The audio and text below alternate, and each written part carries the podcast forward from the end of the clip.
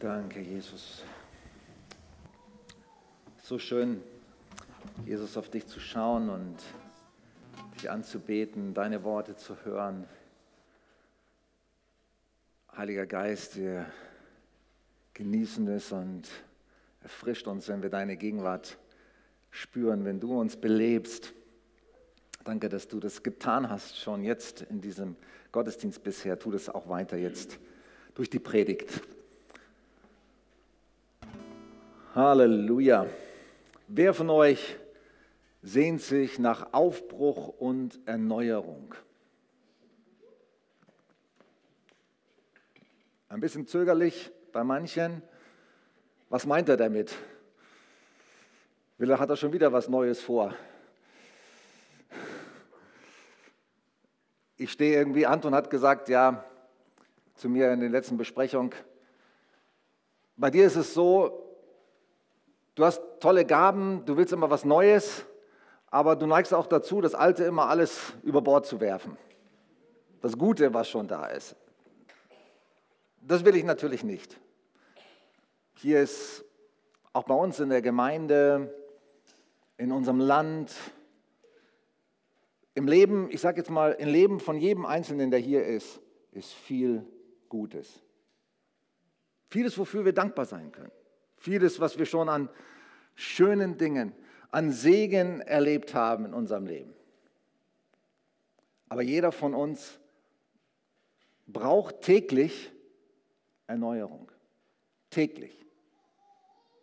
Wir brauchen täglich frische Inspiration, Berührung, Lebendigkeit von Gott. Wir brauchen täglich seine Hilfe, seine Frische. Unser, unser Körper braucht täglich Erneuerung durch Schlaf, durch Regeneration, durch Nahrung. Zellen erneuern sich ständig in unserem Körper. Aber auch unser Geist, unsere, unsere Haltung, unsere Einstellung braucht täglich immer wieder Erneuerung. Und Kirchen und Gemeinden brauchen Erneuerung. Und Kirchen und Gemeinden können nur erneuert werden, wenn jeder Einzelne die Bereitschaft hat und sagt, ja, ich will mich erneuern. Ich will nicht beim Alten bleiben. Wir wollen heute eine neue Predigtreihe starten, Aufbruch und Erneuerung. Wir wissen noch nicht genau, wie lange sie geht. Vielleicht geht sie das ganze nächste Jahr, keine Ahnung. Wir haben jetzt mal drei Predigten geplant, aber unsere Sehnsucht ist, dass Aufbruch und Erneuerung geschieht. Und Aufbruch und Erneuerung kann nur in dem Maße geschehen, wie jeder von uns bereit ist und mitzieht. Sich selber bereit macht und sagt, ich möchte mich persönlich erneuern lassen. Und es beginnt alles mit der Sehnsucht. Mein Titel heute für diese Predigt heißt Sehnsucht nach Erneuerung.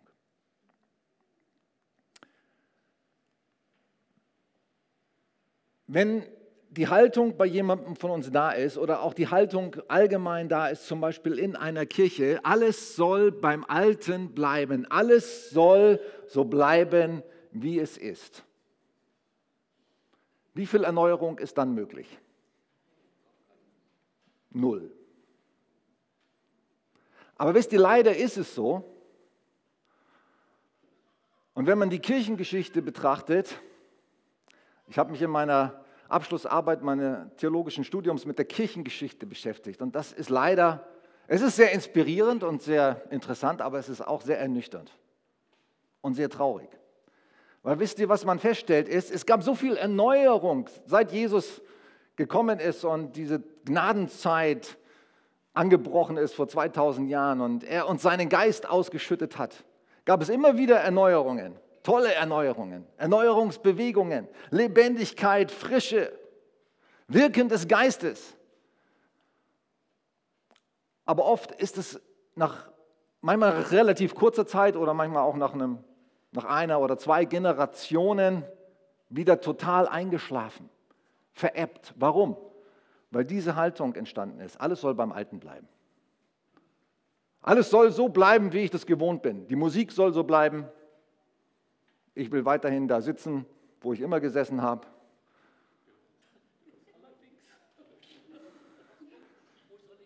Die Gebäude sollen so bleiben, die Leute sollen so bleiben, das Programm soll so bleiben, alles soll so bleiben, wie es ist. Das war doch gut. Es war vielleicht mal gut, aber vielleicht ist es heute nicht mehr gut. Vielleicht ist heute was anderes dran. Und ich habe eine Entscheidung getroffen oder ich bin dabei, sage ich mal, in meinem Inneren. Das muss ich auch immer wieder erneuern täglich, eine Entscheidung zu treffen. Ich will abdanken. Wisst ihr, was ich meine damit? Nicht, dass ich jetzt sage, ich will kündigen und will aufhören, sondern ich will in den Hintergrund treten. Warum? Damit neue Leute Dinge in die Hand nehmen, Verantwortung übernehmen, die Gemeinde weiterbringen. Ich bin jetzt 25 Jahre Pastor hier und bin manchmal bin ich begeistert. Heute war ich zum Beispiel begeistert, als Sammy die Ranger vorgestellt hat. Ich habe die ganzen Anfänge mitbekommen. Ich selber habe irgendwann die Rangerarbeit hier gestartet, 1997, aber ich habe das nur so in Gang gesetzt. Dann ist sie wieder eingeschlafen, dann ist sie wieder langsam aufgebrochen mit acht Leuten 2001. Und wenn man das sieht, was da entstanden ist, wow. Da kann man nur staunen. Bin begeistert über vieles, was hier geschehen ist in der Gemeinde. Ich bin aber auch über manches traurig, wo ich mir andere Dinge gewünscht hätte. An mir selber, an Menschen, die ich teilweise mitbekommen habe und begleitet habe über die Jahre. Und ich weiß eins, Gott will immer Erneuerung. Er will immer Erneuerung. Er will immer Frische, Lebendigkeit. Er will seinen Geist wehen lassen. Er ist nicht das Hindernis, sondern ich bin es. Du bist es. Wir sind es. Wir sind das Hindernis. Warum? Weil wir nicht bereit sind für Erneuerung. Weil wir uns unsere eigenen Punkte wo wir eigentlich uns verändern müssten, nicht anschauen wollen. Weil wir nicht weitergehen wollen. Weil wir unsere, Sünden, unsere Lieblingssünden nicht aufgeben wollen. Weil wir uns nicht demütigen wollen. Ich glaube, das ist eines der Hauptprobleme, dass wir uns nicht demütigen wollen. Nicht sagen wollen, ich brauche Hilfe. Ich brauche Gnade. Ich brauche andere, die mich spiegeln, die mir sagen, was bei mir nicht in Ordnung ist. Das ist das Schwerste manchmal. Vor allem, wenn es der eigene Partner tut. Aber da, da fängt es an. Demut. Ich will mich erneuern lassen. Sag mir, was ich brauche. Bitte, ich fordere euch auf heute. Nimm keine Rücksicht auf mich. Sag mir, Joachim, da brauchst du Erneuerung. Bitte sagt's mir. Haltet mir den Spiegel vor. Ich möchte lernen.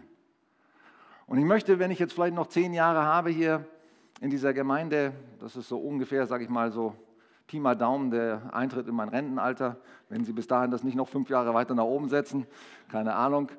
Ähm ich möchte, dass noch viel nach vorne geht hier. Ich wünsche mir, dass noch viel mehr geschieht als in den letzten 25 Jahren, dass Erneuerung und, und neue Visionen, neue Projekte, neue Dienste und vor allem nicht nur Projekte, Visionen, Dienste, neue Menschen. Weil letztendlich es geht um Menschen. Was soll sich erneuern? Ich habe am Anfang im, im Februar im Gemeindebrief einen Artikel geschrieben, wo keine Vision ist, da geht ein Volk zugrunde. Ich weiß nicht, ob euch das Bild erinnert, das war auf dem Titelblatt vom Gemeindebrief. Und habe da einen Artikel geschrieben, was ich mir wünsche darüber, was sich erneuern soll bei uns in der Kirche. Und es fängt an mit der inneren Erneuerung. Es geht immer um Menschen.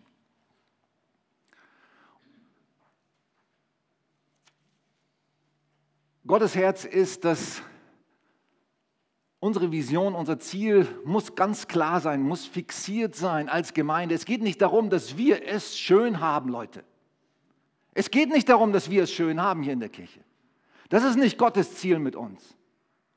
Auch nicht, dass wir irgendwas vorzuweisen haben, wo, wo wir sagen können, oh, wir sind eine tolle Kirche. Es geht um ein einziges Ziel, was Jesus hatte, warum er auf diese Erde gekommen ist. Er ist gekommen, um zu suchen und zu retten, was verloren ist.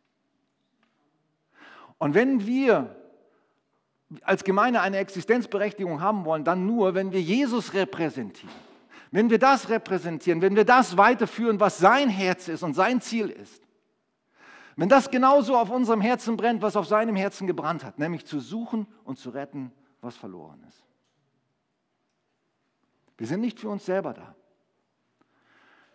Habt ihr euch schon mal Gedanken gemacht, warum ihr nicht bei eurer Bekehrung, bei eurer Errettung, wo ihr gesagt habt, Jesus, vergib mir all meine Schuld, ich, ich, und Jesus hat gesagt, ich tue das, ich komme in dein Leben, ich gebe dir ewiges neues Leben, warum er dich nicht sofort in den Himmel geholt hat, damit, sage mal, nicht noch weiteres Schlimmes, Schlimmes passiert in deinem Leben? Weil du für andere da sein sollst. Weil wir das, was wir erlebt haben, was wir bekommen haben, an andere weitergeben sollen. Zu Abraham, das habe ich jetzt gerade wieder gelesen, sagt Gott, ich will dich segnen, damit du ein Segen bist. Ich habe dich gerettet, damit durch dich andere gerettet werden. In der letzten ältesten Sitzung hatte ich einen prophetischen Eindruck. Ich sah ein merkwürdiges Gebilde. Und ich wusste, es ist die Herrlichkeit Gottes. Es sah so ähnlich aus wie diese prophetische Vision der Herrlichkeit Gottes aus Hesekiel, aus den ersten Kapiteln. Ich weiß nicht, ob ihr das kennt. Sieht aus wie ein Science-Fiction-Raumschiff. Verschiedene Räder mit Speichen und alles voller Augen und äh, bewegte sich im Kreis und alles bewegte sich aneinander im Kreis.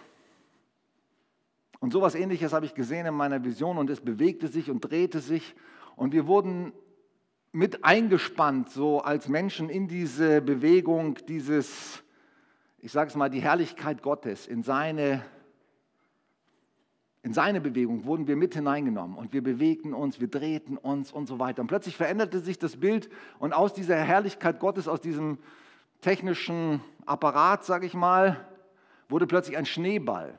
Ich sah einen Schneeball und der Schneeball rollte über den Schnee und er wurde immer größer, wie das bei Schneebällen der Fall ist. Er wurde größer und größer und größer und dann sah ich unsere Kirche hier und ich sah den Schneeball und er wuchs über unsere Kirche hinaus und wurde immer größer.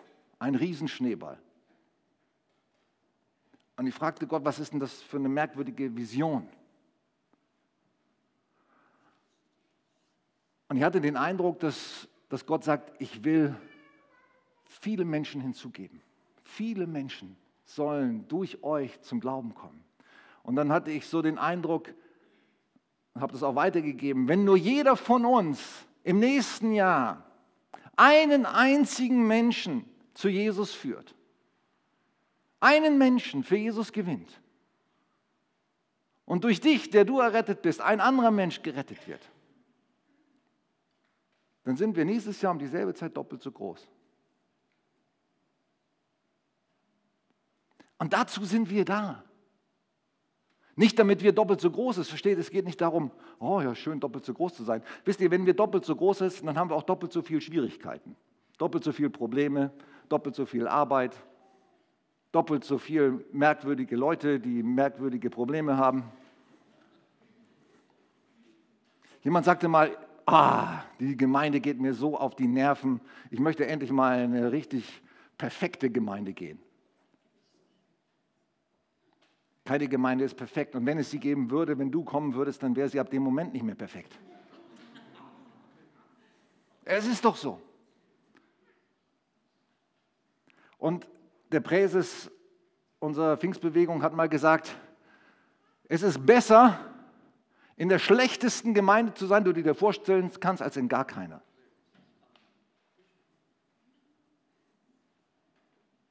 Weil Gott hat uns zusammengestellt als sein Volk. Und wir brauchen einander. Suchen und retten, was verloren ist. Aber was genau muss sich verändern? Ich hätte Stoff heute für drei Predigten. Wie setzen wir das um? Ich denke, das Wichtigste ist, was wir erkennen müssen Und vor allem auch das Wichtigste, was du heute mitnehmen musst, wenn du sagst, ich sehne mich nach Aufbruch und Erneuerung für mich selber, für unsere Gemeinde, ist, dass du eins weißt und dass wir eins wissen. Gott hat Sehnsucht nach uns. Gott hat Sehnsucht nach dir. Gott hat Sehnsucht nach dir. Bevor er will, dass du irgendwas für ihn tust, möchte er einfach Zeit mit dir verbringen.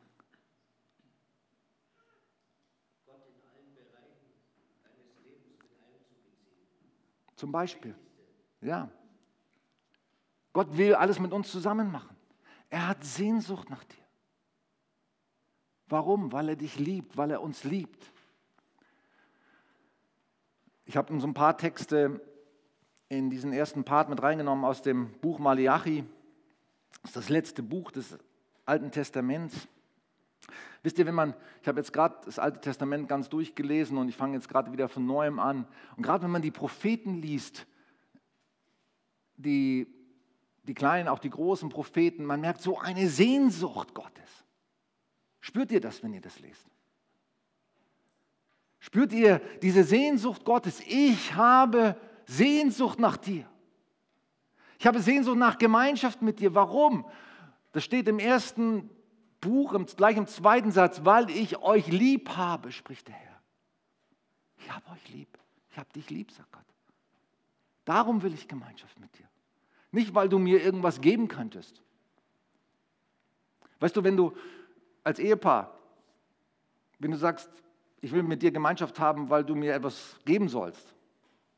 Das läuft vielleicht auf Gegenseitigkeit eine Zeit lang gut, aber irgendwann geht das in die Brüche, wenn wir so unsere Beziehung leben, unsere Ehebeziehungen oder Freundschaften. Beziehungen funktionieren nur dann, wenn man etwas gibt, weil man jemanden lieb hat und es nichts zurück erwartet. Ich gebe dir etwas aus Liebe, weil ich einfach weil ich dich lieb habe, nicht weil ich was erwarte von dir. Und so ist Gott. Kennst du Gott? Weißt du, dass er so ist? Dass er nicht was von dir erwartet, sondern zuerst mal sagt, und er sagt das zu dem schlimmsten Sünder, zu dem, der ganz am Ende ist, der ganz unten ist, der nichts zu geben hat. Erstmal sage ich dir, dass du mir nichts geben brauchst. Ich habe dich lieb. Und je mehr du das verstehst, je mehr du das annimmst, je mehr du das glaubst, wird sich dein Leben verändern.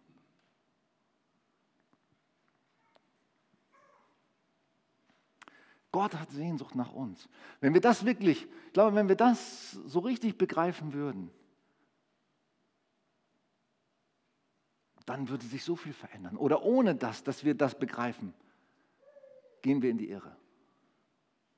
Wenn wir nicht begreifen, dass Gott Sehnsucht hat nach uns in erster Linie, Zeit mit uns verbringen will, uns segnen will. Es stimmt, was du sagst, Klaus, dass aus nichts kommt nichts. Das ist das Kausalitätsprinzip, das sehen wir überall. Und egal, wer, in welcher Firma du arbeitest oder wo du tätig bist oder zu Hause in deinem Garten oder was, was ich auch immer, jeder erlebt das jeden Tag, oder? Aber ich sage mal eins, es stimmt, aber es stimmt auch nicht. Weil bei Gott ist der Einzige, wo aus nichts etwas kommt. Er spricht und es war da, wo vorher nichts war. Und wir sollen auch diesen Glauben haben, heißt es in der Bibel, Hebräer 11, die Definition von Glauben, dass wir glauben, dass da, wo etwas nichts, wo wir nichts sehen, dass Gott da etwas tun kann. Einfach dadurch, dass er kommt mit seiner Gnade, mit seiner Kraft, mit seiner Erneuerung. Bei Gott ist nicht alles so kausal, bei Gott geschehen Wunder. Und gerade wenn wir über Erneuerung nachdenken, wir haben schon öfter mal gesprochen, als Älteste zum Beispiel, wir bräuchten ein neues Gebäude, das Gebäude ist zu klein, so denken wir schon lange darüber nach. Wenn wir mit menschlichen Mitteln und mit unseren Haushaltskonzeptionen planen und wie viel Geld können wir zurücklegen, dann haben wir in 30 Jahren noch kein neues Gebäude, oder Klaus?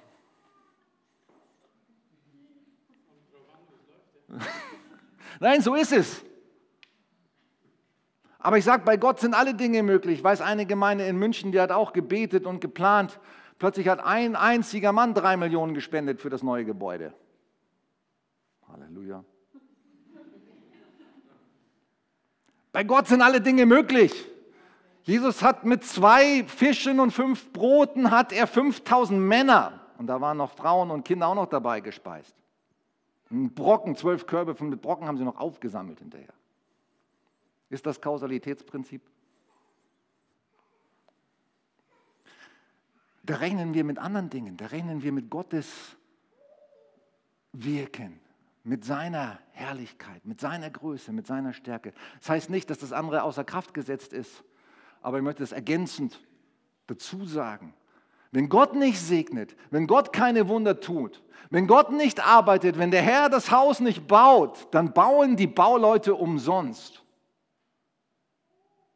Wenn der Herr nicht die Stadt bewacht, dann wachen die Wächter umsonst. Wir müssen mit Gott rechnen. Und wir müssen das begreifen. Er hat Sehnsucht, uns zu beschenken. Er hat Sehnsucht, uns seine Liebe zu zeigen. Er hat Sehnsucht, Wunder zu tun in unserem Leben. So viele Wunder erlebt schon dieses Jahr. Wenn ich jetzt anfangen würde, ich würde nicht zu Ende kommen.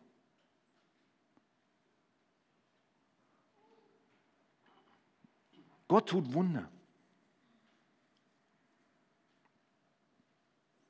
Er wünscht sich eine Liebesbeziehung. Und wisst ihr, das Problem, nicht nur damals zu Jesu Zeiten mit den Pharisäern, die Pharisäer, ich habe es gerade, ich lese gerade ein sehr interessantes Buch, Jesus, eine Weltgeschichte von Markus Spieker, sehr zu empfehlen, wer so mal einen Überblick haben will über die gesamte Weltgeschichte und warum Jesus wirklich das Zentrum der Geschichte ist. Und er schreibt, die Pharisäer haben ja sehr gut angefangen. Das war eine Reformbewegung gegen die Lauheit der Priester im jüdischen Volk. Die Pharisäer waren richtig eine starke Truppe. Aber was ist aus ihnen geworden, als Jesus kam? Eine religiöse, verkorkste Gemeinschaft. Warum? weil sie in Formen stecken geblieben sind, weil sie in ihrem eigenen Denken, weil sie nicht mehr diese lebendige Beziehung zu Gott hatten, dieses angedockt sein, an wirklich seinen Geist, täglich von ihm zu hören, täglich sich von ihm erfrischen zu lassen, seine Stimme zu hören, demütig zu sein. Die haben sich was eingebildet, wer sie sind. Und sie waren nichts.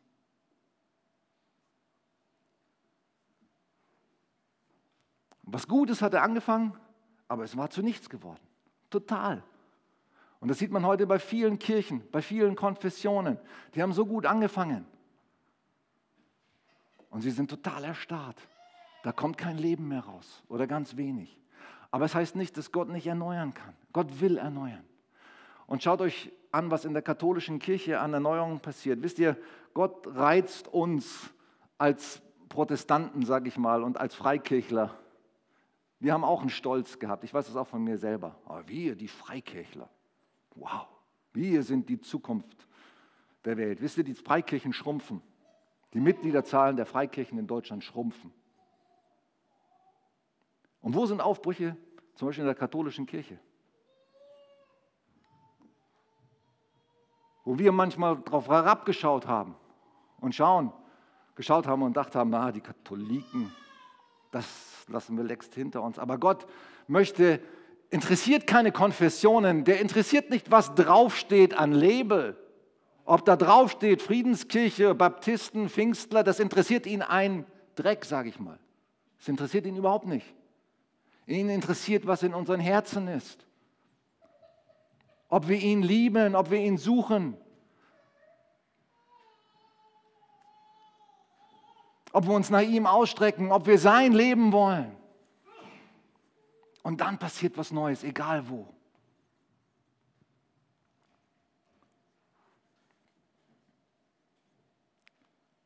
Aus Religion zu Kommunikation. Es geht um Beziehung. Es geht darum, dass wir mit Gott reden, dass wir ihn suchen, dass wir verstehen, er liebt uns, er will uns erneuern, er gibt uns das Leben. Aus Tradition zu Passion, zu neuer Begeisterung. Ich will begeistert sein von Gott und seinem Wort. Ich fange in, in, letzter Zeit an, oft zu jubeln, wenn ich die Bibel lese. Ich jubel wirklich. Sag, juhu, danke, was ich da entdecke, was ich da lese, was ich da sehe. Ich brauche das.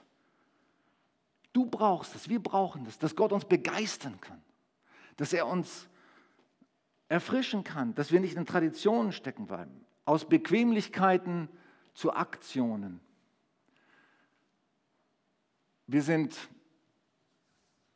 bequem geworden als Christen in der ganzen westlichen Welt, sage ich mal, im Vergleich sagen wir, zur, zur dritten Welt, zur Entwicklungswelt, sind wir als Christen in der, in der westlichen Welt bequem. Gott möchte, dass wir etwas einsetzen, dass wir bereit sind, Glaubensschritte zu gehen, mehr zu geben, eine Meile mehr zu gehen. Nicht nur den Zehnten zu geben, hier im, im Maleachi geht es ja dann darum, warum passiert keine Erneuerung, warum hörst du unsere Gebete nicht? Und Gott sagt, weil ihr mich beraubt. Wo berauben wir dich? Ja, ihr gebt mir den Zehnten nicht. Die waren auch bequem geworden, die haben auch nur für sich selbst gelebt. Im, im anderen, im Haggai heißt es, ihr wohnt in euren schönen getäfelten Häusern, aber das Haus des Herrn geht zugrunde. Das ist der Zustand der westlichen Welt und der westlichen Kirchen. Leute sind satt, bequem. Und je satter und je bequemer sie werden, desto mehr fangen sie an zu meckern, was immer noch nicht passt. Da müssen wir uns ein Vorbild nehmen an den Entwicklungsländern. Die Leute gehen manchmal zwei Stunden zu Fuß zum Gottesdienst, weil sie so einen Hunger haben nach dem Wort Gottes, nach Gemeinschaft, nach, nach Lobpreis gemeinsam. Die setzen was ein. Und aus Routine zu Kreativität und Neuanfang. Ich wünsche mir so sehr viele Neuanfänge. Ich habe das seit Jahren auf dem Herzen gehabt, dass wir eine Gemeindeberatung starten, weil aus dem Grund, weil wir, das weiß jeder von uns selber, jeder von uns hat blind, blinde Flecken. Wenn ich dich jetzt fragen würde, wo sind deine blinden Flecken? Was würdest du sagen?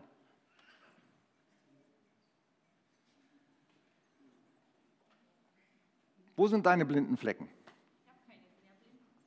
Genau. Du siehst sie nicht. Warum? Weil, sie, weil du eben an dem Punkt blind bist. Und weil jeder von uns blinde Flecken hat und weil wir als Gemeinde blinde Flecken haben, brauchen wir andere, die von außen drauf schauen und uns das sagen und zeigen, da bist du blind. Da muss, müssen dir die Augen geöffnet werden. Und ich bin so froh, dass wir uns entschlossen haben, eine Gemeindeberatung zu beginnen. Ihr habt das ja im Gemeindebrief gelesen. Wir wollen einen Prozess von zwei Jahren starten, in dem wir uns von außen, auch miteinander, gegenseitig, aber auch von außen auf unsere blinden Flecken schauen lassen wollen, damit wir uns erneuern. Damit wir diese ganzen Dinge aus Religion zu neuer lebendiger Beziehung zu Gott kommen, aus Tradition zu neuer Begeisterung, aus Bequemlichkeit zu Aktionen und Glaubensschritten, aus Routine zum Kreativität und Neuanfängen.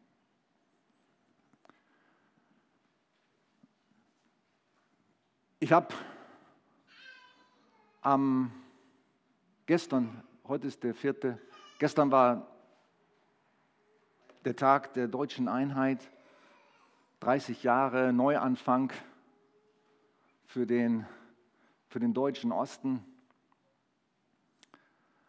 Und ich habe gestern eine sehr traurige Nachricht bekommen, du kannst mal das Bild zeigen, unser Berater, der uns, Peter Riedel, er ist unser Gemeindeberater, war auch schon hier, hat uns schon, ähm, hat schon zwei Seminare mit uns gemacht. Er hätte uns jetzt begleitet die nächsten zwei Jahre. Er hatte am 1. Oktober einen tödlichen Verkehrsunfall.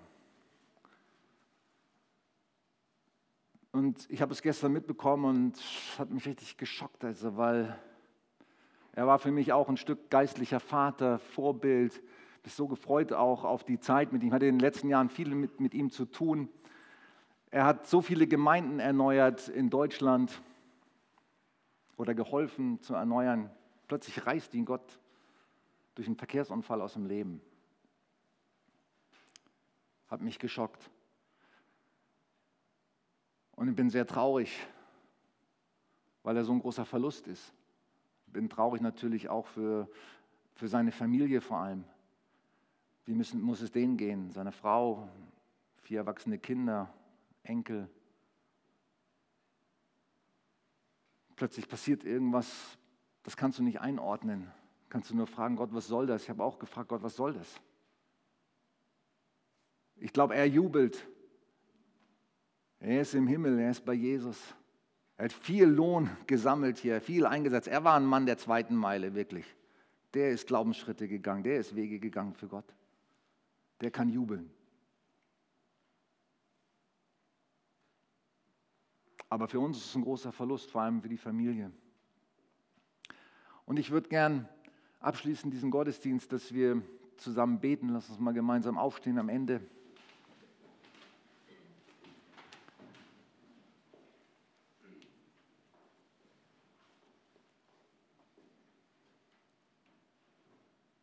Wisst ihr, es kann so schnell, Peter zeigt mir, das Leben kann so schnell zu Ende sein. Du hast noch große Pläne, du, du willst noch viel erreichen. Letztendlich hat Gott es in der Hand.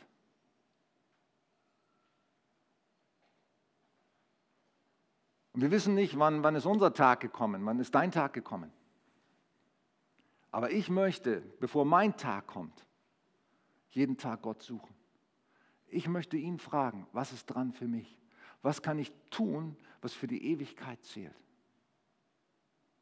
Wie kann ich damit dazu beitragen, dass ich dich, Jesus, repräsentiere, dass ich deinen Auftrag weiterführe, dass ich das gut ausfülle, so gut ich kann. Und ich will jeden Tag, ehrlich, ich will jeden Tag dazu lernen. Ich weiß, ich habe noch viel zu lernen.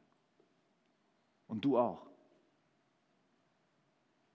Ich will jeden Tag dazu lernen und ich will Schritte gehen.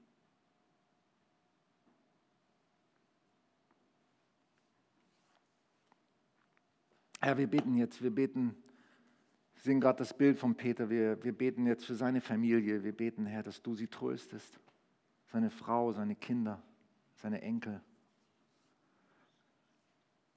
die das Unbegreifliche erstmal verkraften müssen.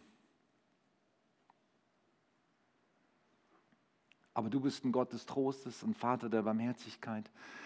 Es ändert nichts daran, dass deine Liebe die größte Liebe ist, die man sich vorstellen kann, auch wenn solche Dinge passieren. Du bist und bleibst der liebevolle Vater, auch für, für Peters Frau, für, seine, für seine Kinder.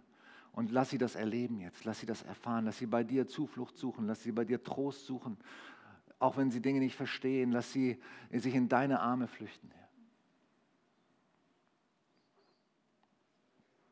Und wir danken dir für Peters Werk, für seinen jahrzehntelangen Dienst. Er hat so viel beigetragen, dass dein Leben in Gemeinden hineingekommen ist, dass Menschen erneuert wurden, Gemeinde, Gemeinden erneuert wurden. Vielen Dank, Herr, für das, was er getan hat, für das, was er eingesetzt hat, für das, was er gegeben hat. Und er wird ewig, ewigen Lohn dafür haben. Und Herr, das spornt uns an, mich spornt das an, uns spornt das an, dass wir etwas tun für die Ewigkeit, etwas, was zählt für die Ewigkeit, was für die Ewigkeit Bedeutung hat. Wir wollen nicht stecken bleiben, wir wollen nicht gut angefangen haben und am Ende schwach aufgehört haben. Oder sogar erstarrt sein, uns auf Erfolgen von gestern ausruhen.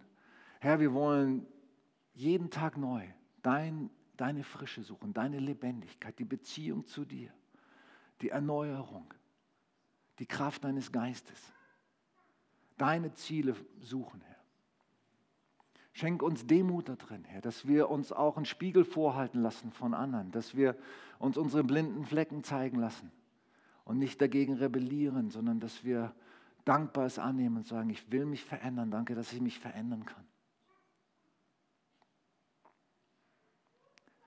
Herr, ich möchte, dass hier die Jugend und die jungen Leute die, den Stab in die Hand nehmen bei uns in der Gemeinde. Toll, dass es so viele junge Leute gibt, so viele Leute mit guten Ideen. Hätte noch so viel weitergeben wollen heute, noch so viele Dinge hier auch weitergeben, die gerade am Passieren, die gerade am Entwickeln sind. Aber du weißt das alles, Herr. Und hier gibt es so viel Potenzial in dieser Kirche. Und ich bete, Herr, dass wir, die wir ja schon älter sind, die wir schon lange da sind, dass wir dazu beitragen, dass wir selber zurücktreten und dazu beitragen, dass alles Potenzial hervorkommen kann, was du hineingelegt hast. Dass wir nicht im Weg stehen, Herr. Hilf uns, dass wir nicht im Weg stehen, dass wir nicht an Traditionen festhalten, nicht an Bequemlichkeit festhalten, nicht an irgendetwas festhalten, was dir im Wege steht.